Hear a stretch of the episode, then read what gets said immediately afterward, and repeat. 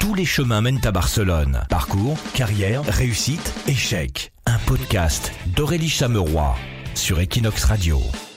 Bonjour et bienvenue dans ce nouvel épisode de Tous les chemins mènent à Barcelone, le podcast qui chaque mois part à la rencontre d'un entrepreneur à Barcelone. Et aujourd'hui, nous sommes à l'Aguste Gastrobar, un restaurant gastronomique situé à Saint-Anthony et je suis avec l'un de ses fondateurs, Jean-Christophe Burgy. Bonjour.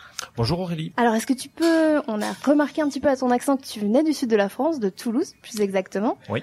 Est-ce que tu peux nous raconter un petit peu ton parcours et ce qui t'a mené jusqu'à Barcelone? Alors effectivement, je suis venu de Toulouse parce que ma mère a des origines toulousaines, mais je suis né à Lourdes en fait, où j'ai vécu euh, mon enfance jusqu'à l'âge de 18 ans à peu près. J'ai toujours vécu donc dans les hôtels euh, de mes parents. Et donc je suis tombé dans la marmite un peu comme Obélix quoi. Donc j'ai, continué euh, cette, ce cursus. Hein, j'ai fait tous les métiers qui avaient un rapport avec l'hôtellerie. Et après je suis monté à Toulouse parce que c'était une ville plus intéressante que, que le Lourdes qui est un tourisme religieux. Et puis j'avais 18 ans, un peu plus jeune, donc je suis monté à Toulouse. J'ai trouvé un emploi dans l'hôtellerie. J'ai commencé par faire de la réception dans un hôtel deux étoiles. Et puis après j'ai fait un trois étoiles, euh, pour finir en quatre étoiles, place de l'Opéra, l'hôtel de l'Opéra où j'ai toujours en réception. En réception toujours. Ouais. J'ai d'abord j'ai commencé, euh, je suis restaurateur maintenant, mais d'abord j'ai vraiment commencé l'hôtellerie. Et ça se rejoint hein, parce que mhm. euh, il y avait toujours eu des restaurants dans l'hôtel où j'ai travaillé et, et, après j'ai fait des banquets aussi. Enfin, un bon fils d'hôtelier quoi. J'ai fait tout ce qui touchait les, tous les métiers de d'hébergement et de restauration. Et j'avais envie de voir autre chose et de connaître un peu l'hôtellerie de niveau, les palaces, ça me faisait rêver. Donc ce qu'on voit souvent à la télé, avec les stars, etc.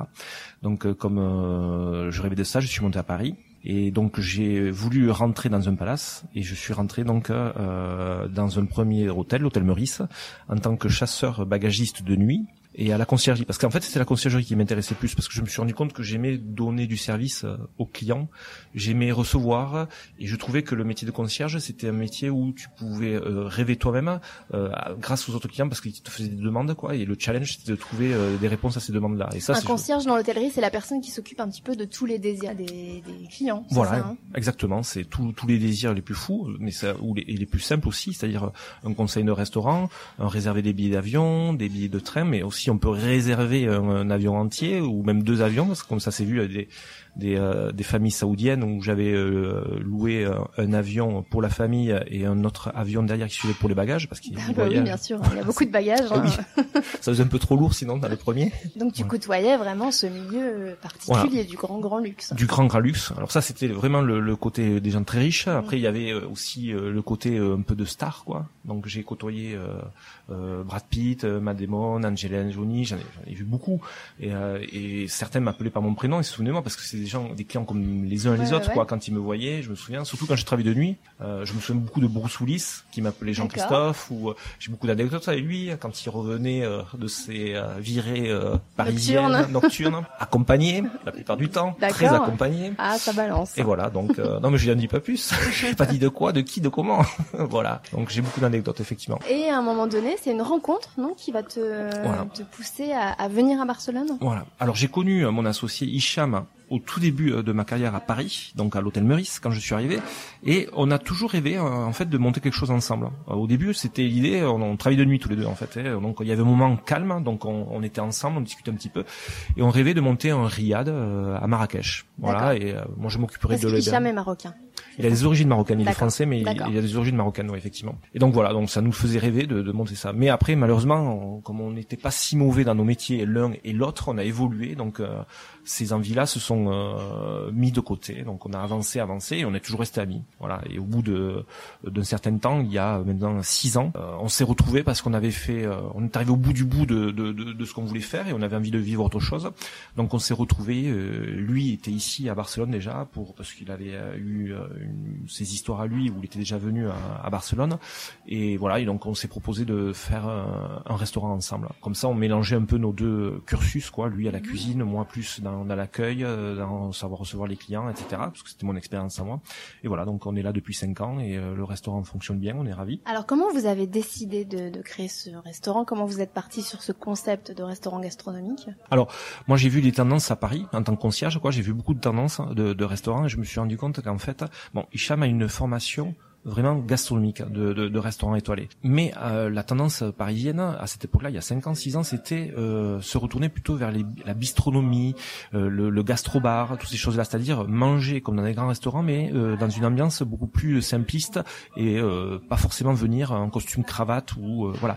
on voulait donner la gastronomie étoilé, on va dire, euh, euh, aux clients, mais sur une forme plus simple. C'est le concept du restaurant. D'accord. Donc vous ouvrez le restaurant. Comment se passent les premiers mois? D'abord, on a cherché le restaurant pendant un, petit, un an. J'ai dû apprendre d'abord à parler espagnol. C'était ça le challenge aussi. D'accord. Tu es arrivé à Barcelone sans parler espagnol. Exactement. Je parlais anglais et français, ce qui est déjà pas mal. Et voilà, donc je parlais, euh, j'essayais de parler en, anglais, mais il y avait très peu de gens, donc j'ai appris l'espagnol. Et Hicham, heureusement, lui est arrivé avant moi à parler, à maîtriser très bien l'espagnol, donc c'est lui qui s'est occupé un peu plus des, des formalités euh, administratives, etc. Quoi, ici sur Barcelone. Et après, on a trouvé ce local ici, un restaurant, une rue qu'on voulait aussi, parce que la Calle Parlament, c'est une rue qui, qui devenait à la mode. Et puis on est juste à côté de, la Rocheteria, c'est un peu le Bertillon de Paris, si les gens connaissent un petit peu. Une, une rue qui est euh, de à la mode on va dire où les, les restaurants euh, un peu branchés euh, avec peu de moyens comme on avait donc des, des, des, jeunes quoi qui viennent où on n'avait plus les moyens d'être dans le bord dont nous on n'avait pas les moyens d'aller là donc c'était euh, le bon compromis et donc donc l'ouverture comment ça se passe? Alors l'ouverture, on a fait, euh, on devait faire trois mois de travaux, on en a eu six. Ah oui. Alors petit retard, bon c'est les travaux malheureusement, on a eu des, des petits soucis au niveau de, des travaux quoi, euh, structurels etc quoi, une entreprise qui a été compliquée etc. On a ouvert euh, au mois de juillet 2015, ça s'est bien passé, on a eu des clients qui sont arrivés assez rapidement. On a refermé tout le mois d'août en vacances parce qu'on a on a eu des problèmes électriques suite aux travaux. Ah ok. voilà, c'était le bon début. Ça c'est un petit peu un départ. Mais voilà. Mais bon après, on est bien parti en septembre. Tout était réglé. Et là, on a eu euh, une reconnaissance de suite euh, assez rapide de, des clients du quartier d'abord. Hein. Puis tout s'est enchaîné. Euh, et ça a été d'ailleurs assez compliqué. une, enfin, une réussite, on va dire. Ça a été assez compliqué de faire face à cet engouement. Un restaurant, en fait, c'est comme une voiture neuve. Il faut un rodage. Mmh. en plus, le, le restaurant est compliqué parce que c'est, il est mignon, mais il est très compliqué. Il y a deux étages. Il y a deux cuisines, une cuisine froide, une cuisine chaude.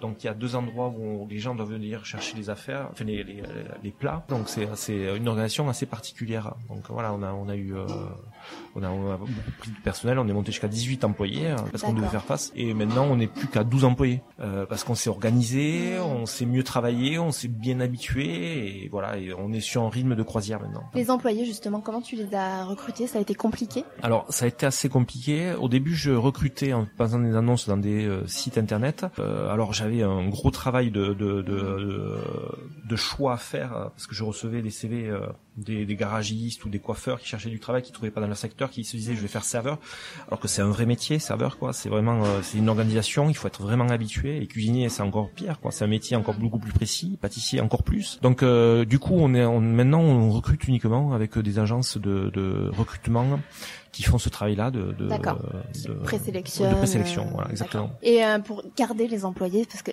la restauration c'est un secteur compliqué. Alors c'est très compliqué, il y a un grand turnover, c'est très difficile. Ici on a on a on a un turnover quand même assez important aussi. On a des gens qui sont là quand même depuis le début. Hein. On a Michael qui est le directeur du restaurant, qui est là depuis le début, qui a fait l'ouverture. Imma, la chef de cuisine, qui est là depuis euh, trois ans maintenant. Euh, on a une fille à la plonge aussi qui est là depuis très longtemps quoi. Et après euh, les autres euh, employés, on va dire les serveurs, les chefs de partie en cuisine, chacun ont au maximum un an, six mois d'ancienneté. c'est vraiment c'est parce que les gens changent. On s'est fait recruter aussi pas mal quoi de d'autres restaurants qui viennent recruter nos employés ici. Ah d'accord, ils voient tes employés, ils leur proposent de venir avec eux. Ben, ils voient surtout ce qu'on fait et les compétences que, qui sont dans, dans les plats. Donc c'est vrai que tu dis, euh, il y a de bons employés ici, je les, je les prends quoi. Donc euh, ça nous est arrivé plusieurs fois pour le, la pâtisserie en cuisine chaude. Du coup, est-ce que ça engendre des, des, gens qui vous copient? Alors oui, parce qu'on a eu aussi des anciens employés qui ont, euh, et tant mieux pour eux quoi, qui ont ouvert leur propre entreprise, ce que je souhaite à tout le monde quoi, de, de, de, de voler de leur propre aile, d'avoir leur propre rêve. Euh, et on a eu trois anciens employés qui se sont associés, qui ont fait une une cuisine industrielle, on va dire, de, de pâtisserie C'est-à-dire qu'ils produisent des, des, des, euh, des pâtisseries qu'ils vendent aux restaurateurs. Et alors, et entre autres, ils ont, euh, ils produisent le cactus, qui est notre quand même. euh, Alors le fait- cactus, c'est un, c'est un dessert en fait Voilà. en forme de cactus. Exactement. Avec plusieurs couches et il y a un vrai Voilà. pot en, on croit que c'est un pot en terre. Voilà, pot en terre. c'est un vrai pot en terre. D'accord. Voilà, c'est un vrai pot, euh, alors qui est peint euh, pour euh, être utilisé dans l'alimentaire évidemment. Euh, et dedans on met euh, de, le- du sorbet de euh, figue de Barbarie, qui est le fruit du cactus. Par dessus un crumble de chocolat qui euh, imite la terre. Et dessus on met euh, le cactus. On pose le cactus qui ressemble à un vrai cactus. C'est une une mousse de mascarpone. euh, avec un nucléo de citron vert, ci- euh, citron jaune aussi, euh, un peu de... Alors c'est une explosion de saveurs, Voilà. mais c'est aussi très joli à regarder. C'est un Voilà. petit peu votre marque de fabrique. C'est vous qui l'avez créé. Exactement. C'est on l'a on l'a créé ici il y a cinq ans. C'est ce qui nous a vraiment fait euh, la reconnaissance du restaurant. C'est à cause de ça les gens viennent et toujours actuellement pour le cactus, pour le goûter. Et ça ça ça, ça a vraiment participé. Donc pour revenir donc à ces employés Oui. Qui, qui sont partis ouvrir leur, les grands biens, euh, je leur souhaite, ont voulu vendre le cactus sans nous le demander. Donc c'est une chose un peu vexante. hein. Mm. Donc euh, on leur a dit que euh, on n'était pas contre qu'ils vendent le cactus, mais Toi, comment tu l'as découvert euh? J'ai découvert parce que je, je, je suis les anciens employés un petit peu euh, pour voir euh, ce que deviennent les uns les autres par curiosité et, euh, et donc euh, avec tous les, euh, Instagram, les Facebook et donc cette photo là, enfin, si le, le pot a changé de couleur, mais la recette du cactus c'est la même. hein. Ils ont ils ont juste changé un peu le colorant. euh, disons euh, euh, du cactus en lui-même pour qu'il soit moins vert comme que nous mais bon c'est des petits détails la recette c'est la même hein, euh, dedans donc voilà. Donc tu les as contactés? je les ai contactés, je leur ai demandé euh, euh, si euh, c'était la même recette. Ils m'ont dit oui, tout ça quoi. Et je leur ai dit mais ai demandé pourquoi vous m'avez pas demandé l'autorisation de le faire par par euh, respect, parce que c'est vraiment une, une- propre à, à nous. Et euh, parce que moi je l'aurais ra- jamais refusé ou Hicham quoi. On- si jamais ils nous avait demandé, on dit oui bien sûr. Nous ce qu'on nous aurait demandé par exemple, c'est de dire vous pouvez le vendre en tant que le le, le cactus Auguste. Voilà, ça me dérange pas quoi. Voilà, mais bon c'était ça n'a pas été le cas, donc euh, c'était un peu compliqué. Euh, ils le gardent maintenant, c'est pas grave. Vous savez, on dit souvent copier mais jamais égaler. hein. Voilà, nous on avancera. On fera, on fait d'autres choses, d'autres produits. Euh, on, a- on invente toujours des plats grâce à Hicham, quoi, qui a, qui a, qui a une certaine ouverture, quoi, quand même dans, dans, dans sa créativité. euh, Il est très créatif, quoi. J'ai la chance d'avoir un associé parfait, quasiment. Et voilà, donc on- nous on avancera. Oui, parce qu'on dit la copie, c'est c'est vrai que c'est vexant, c'est blessant, Ouais. c'est c'est agaçant, mais finalement ça nous pousse à être meilleurs. Voilà, exactement. C'est agaçant, mais c'est plaisant aussi. Parce que quand on est copié, ça veut C'est dire qu'on est pas si, c'est flatteur, exactement, quoi.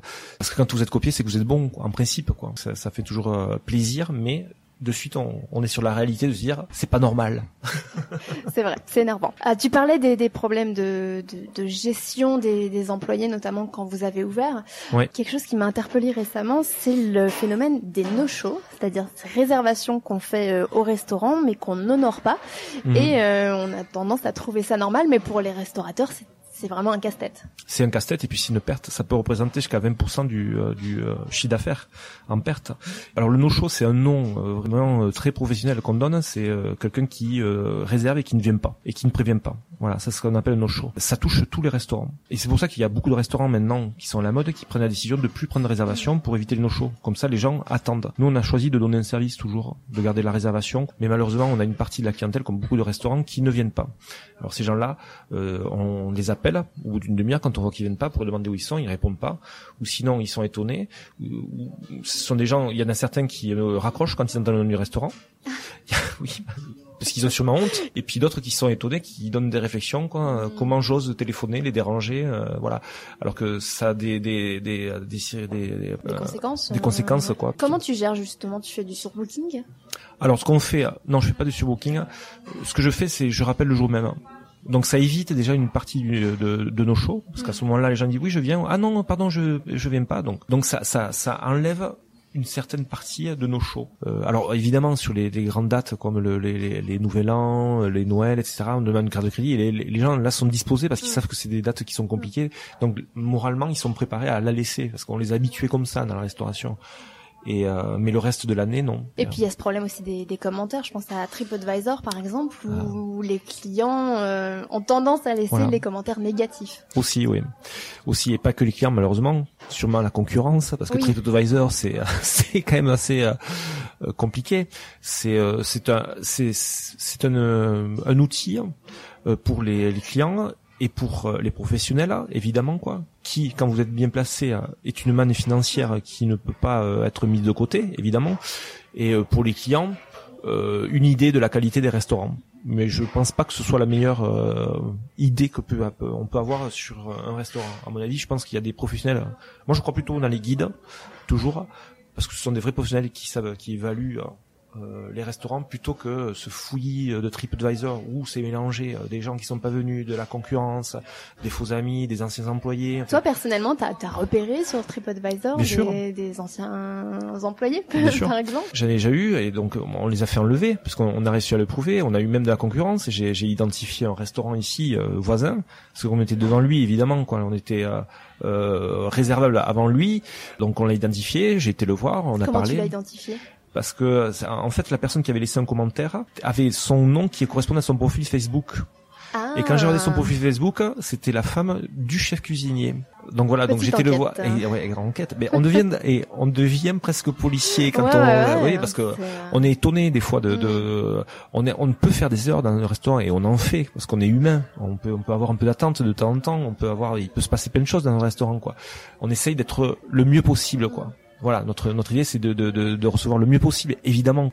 Euh, mais il y a des choses qui sont inadmissibles. Pour moi, quand on vous met une étoile, par exemple sur TripAdvisor, une étoile, ça veut dire qu'on manque de respect, que le restaurant euh, est euh, moche, que la cuisine est de bas de gamme, que on vous parle mal. Enfin, c'est vraiment les pires situations qu'on peut imaginer et c'est pour ça que je, je, trouve injuste quoi un peu euh, ces, ces notations là quoi. Mais euh, bon après il y en a certaines qui sont vraies et qu'on prend en compte pour, pour s'améliorer pour avancer. On, on est on est à l'écoute hein, des, des, commentaires. C'est euh, c'est hyper important. Justement est-ce qu'il y a des, des échecs des erreurs que tu ne referais plus aujourd'hui? Beaucoup beaucoup. Parce que on, quand on fait une, un restaurant ou à mon avis n'importe quelle entreprise le, le leitmotiv c'est l'envie. Voilà et heureusement, parce que si jamais on savait tous les problèmes qu'on allait rencontrer, on le ferait pas. Et voilà, donc c'est en fait, moi je dis souvent mon métier maintenant, euh, je pensais que c'était être un métier où j'allais développer, m'occuper euh, euh, de la relation des employés, etc.